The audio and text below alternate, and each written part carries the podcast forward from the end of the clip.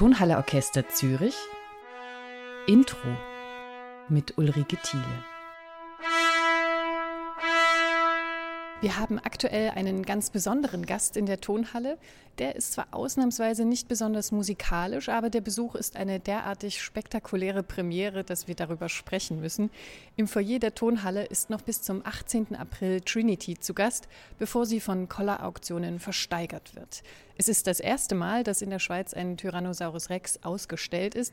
Da Trinity etwas wortkarg ist, spreche ich heute mit Nils Knötschke. Er ist einer der international führenden Fossilienpräparatoren und betreut auch den Aufbau von Trinity in der Zürcher Tonhalle. Vorne kannst du fast alleine. Vorne ist okay. Ja. Warte. Haben, zieh den ein bisschen einfach raus. rausgezogen. Ja, so. ja, alles gut, ich habe ihn hier. Nils, wann bist du Trinity zum ersten Mal begegnet? Also ich habe Trinity das erste Mal in äh, Tucson in Arizona gesehen auf einer ja, Fossilienbörse. Dort werden eben auch diese Tiere verkauft und äh, wir waren auf der Suche nach einem T-Rex für eine Ausstellung in Hongkong, eine riesige Dinosaurierausstellung. Und dann bin ich in eine Halle reingeführt worden und habe dann dieses äh, gewaltige ja, Tier gesehen und hatte sofort Gänsehaut und war absolut begeistert von ihr. Wer hat denn den Namen ausgesucht für Trinity? Also Trinity äh, leitet sich ab durch die Dreiheit, die auch in ihr steckt, in diesem T-Rex. Und zwar geht es darum, dass dieser T-Rex aus drei verschiedenen Funden zusammengesetzt ist. Man kennt andere T-Rex-Funde, die seltensten sind eben aus einem Fund zusammengesetzt. Das ist zum Beispiel der T-Rex Sioux. Die ist über 90 Prozent gefunden worden. Da fehlen nur wenige Knochen, aber das passiert ganz, ganz selten. Und bei Trinity sind eben drei Dinosaurier zusammengesetzt worden von derselben Art, Tyrannosaurus Rex. Und diese Funde sind auch sehr, sehr gut belegt.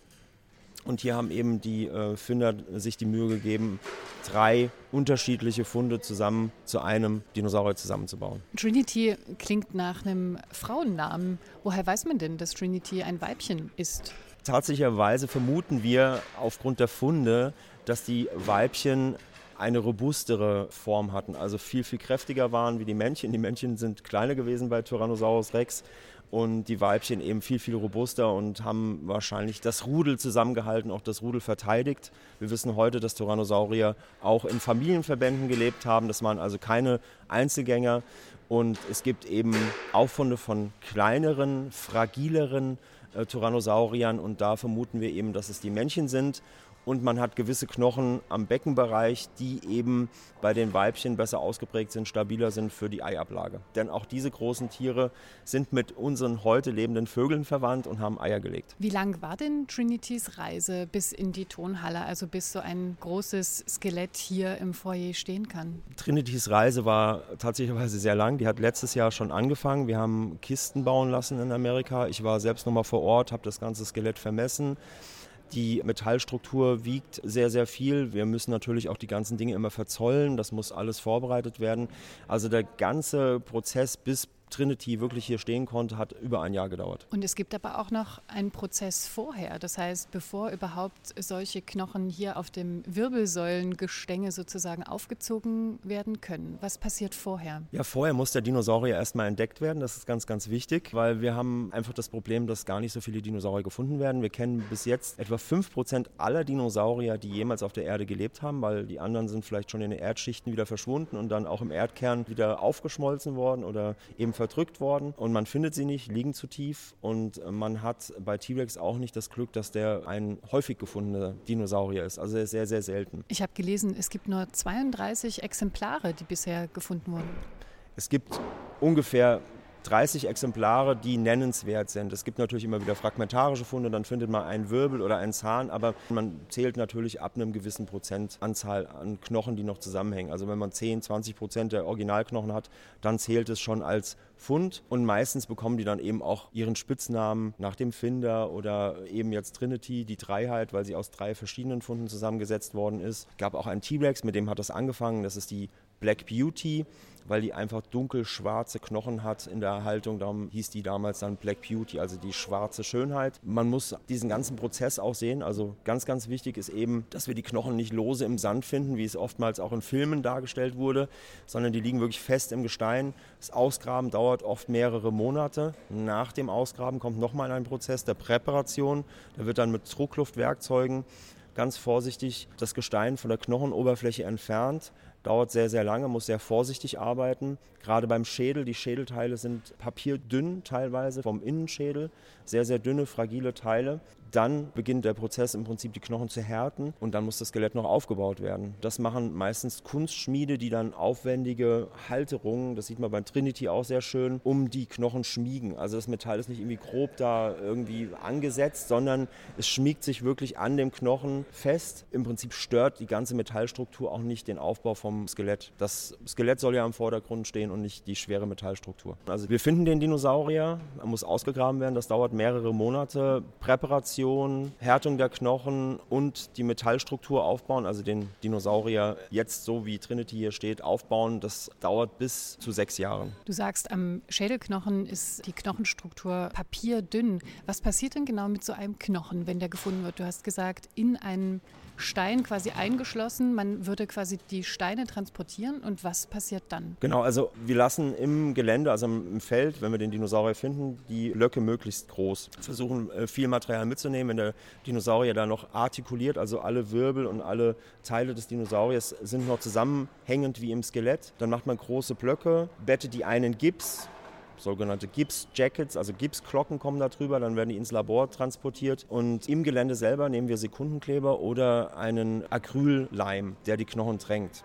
Wenn die Knochen gut erhalten sind, dann trinkt dieser Acrylleim nicht ein, aber es gibt auch Knochen, die ja, man muss sich vorstellen, so ein bisschen wie vergammeltes Holz. Das ist sehr sprödes, zieht viel Wasser an und so tränken wir dann mit diesem Acrylleim die Knochen, bevor wir die auch rausholen können. Ihr habt Trinity innerhalb von drei Tagen hier in der Tonhalle aufgebaut. Jetzt steht sie hier komplett vor uns. Besonders spektakulär war die Aufhängung des Schädels und ich durfte euch ein bisschen begleiten. Wir hören mal kurz rein.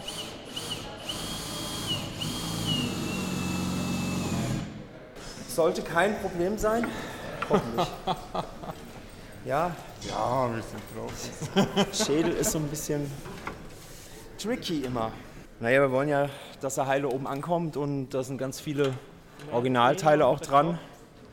Und wir haben hier in der Tonhalle ja auch äh, besondere Aufbaubedingungen eben mit den Gerüsten. Wir können eben nicht mechanisch oder mit einer Genie mit der Hufbühne einfach hochfahren, sondern müssen den Schädel zwischen zwei Gerüsten und einem Balken einfach hochziehen mit einer Seilwinde.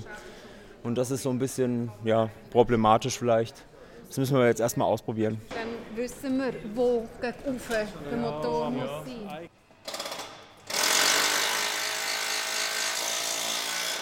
So, hier haben wir die Sandsäcke.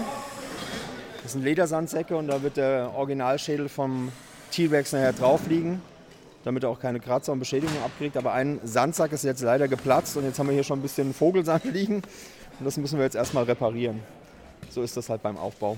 Gab es jetzt eine Überraschung beim Auspacken vom Schädel? Äh, nein, wir müssen natürlich jetzt aufgrund des schwierigeren Aufbaus hier uns noch genau überlegen, wo wir den Schädel an das Seil dran hängen. Der darf natürlich nicht nach vorne zu schnauzenlastig sein, dass er dann überkippt. Der muss genau in der Mitte hängen. Und wir haben solche ja, Schaumtaschen dabei, die im Prinzip in der Tüte gemischt werden, der Schaum. Das ist ein flüssiger Schaum und der wird dann hart. Und da machen wir jetzt einen genauen Abdruck an der Stelle, wo wir nachher das Seil durchführen. Da liegt schon die Metallstange drauf. Also der Schädel ist ja auf einem Metallgerüst montiert, die Originalknochen, weil die auch schwer sind. Und wir müssen jetzt genau die Stelle eben mal auskundschaften, wo wir das Seil nachher durchführen und den Schädel ganz entspannt nach oben zu begleiten, bis er dann auf dem Kopf sitzt, da wo er hingehört. Ich mag jetzt einfach mal abhängen. Ja, ganz wenig.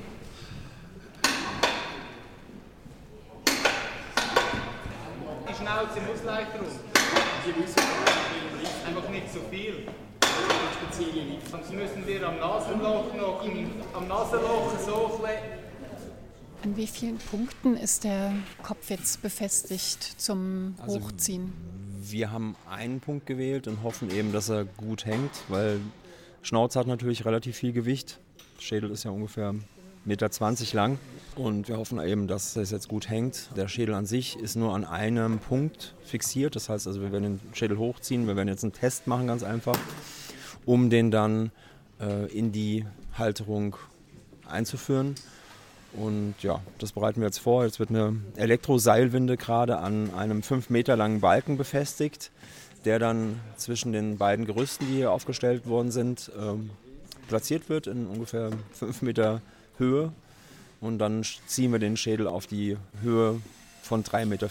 Und wir müssen halt ein bisschen höher mit dem Balken sein, damit wir den Schädel auch schön dann im Prinzip über das Rohr, über die Halterung platzieren können. Dann lassen wir den Schädel ganz vorsichtig runter und dann sollte das passen. Und Wie viel wiegt der Schädel? wiegt ungefähr, ich würde schätzen, 60 bis 80 Kilo. Also wir haben ihn nicht auf die Waage gestellt, aber wir haben eben mit relativ vielen Leuten den Schädel gedreht, um einfach sicher zu sein, wenn einer abrutscht, dass gleich einer da ist, der dann auch wieder zupacken kann und hoffen eben, dass jetzt alles gut geht. Das Schwierige daran war jetzt eben, dass die Zähne, die stehen halt relativ weit aus den Kiefern raus. Das sind ja wie so prähistorische Bananen, muss man sich das vorstellen beim T-Rex. Über 60 Zähne im Oberkiefer und ähm, er hat ja immer nachrückende Zähne gehabt und äh, es sind insgesamt 10 Zähne original, aber relativ viel vom Unterkiefer, eben vom Knochen, vom zahntragenden Teil des Original, links und rechts. Die sind eben getrennt voneinander, so ein bisschen reptilienmäßig eben. Und vom Oberschädel ist auch einiges Original. Der ganze Schädel hat ungefähr 30 Prozent Originalmaterial. Da muss man eben besonders vorsichtig sein. Ja, und da kostet so ein Zahn locker mal 5000 Franken. Und ja, wir, wir waren schon vorsichtig. Super, super. Noch super. 30 cm, 20 cm. 10. Gut, stopp. Lass mal ein bisschen runterkommen. Ein bisschen. Ja. Stopp. Lupfen.